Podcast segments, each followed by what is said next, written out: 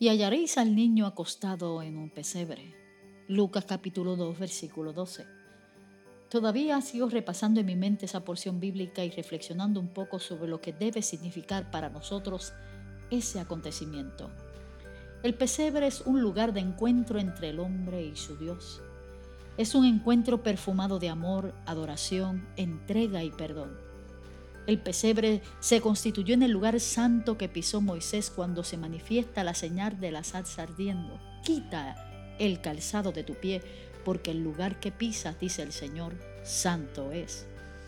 El pesebre es una nueva representación del lugar santísimo, ese lugar único donde solo el sumo sacerdote podía entrar y así contemplar la hermosura de la presencia o Shekinah de Dios y ante la presentación de la ofrenda se esperaba una respuesta que se traducía en gozo y fiesta para todo el pueblo.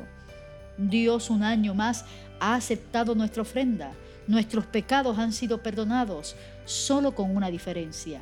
En este nuevo lugar de residencia todos podemos entrar. El pesebre es el lugar o templo más santo que hombre alguno podría visitar.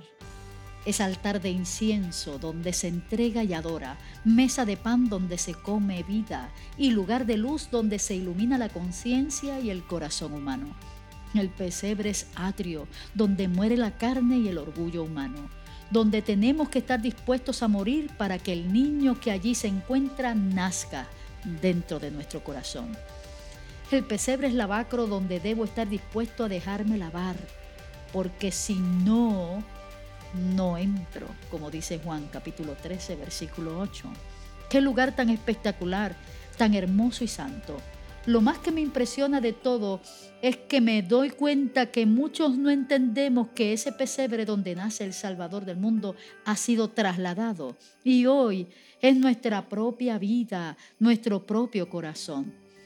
Y si es así, entonces debemos preguntar si nuestra vida es hoy como aquel pesebre lo fue ayer un lugar santo, iluminado, separado y entregado. ¿Es el pesebre de nuestra vida un lugar de residencia permanente para el Emanuel? ¿Procuramos que otros puedan ver en mí a ese niño de Belén que nace para cambiar la historia del mundo? ¿O de vez en cuando se nos olvida? ¿Hemos decidido vivir una vida santa, justa y piadosa como fruto evidente de la residencia del Espíritu de Dios en nosotros? ¿O simplemente celebramos esta época como muchos otros, embriagados por la bebida y la comida, gastando nuestro dinero en lo que no es pan y nuestro trabajo en lo que nos sacia? Contaminando nuestro templo más sagrado, que es nuestro cuerpo, con lo impuro, con lo inmoral, lo superficial. ¿No será tiempo ya de quitarnos el calzado y reconocer ante quién estamos postrados? De la misma manera que lo hicieron los pastores y los sabios de Belén, ¿Saben por qué, mis amados? Porque el pesebre es lugar de encuentro. Estamos ante la presencia de Dios. Gloria a Dios en las alturas y en la tierra paz, buena voluntad para con todos los hombres. Bendiciones.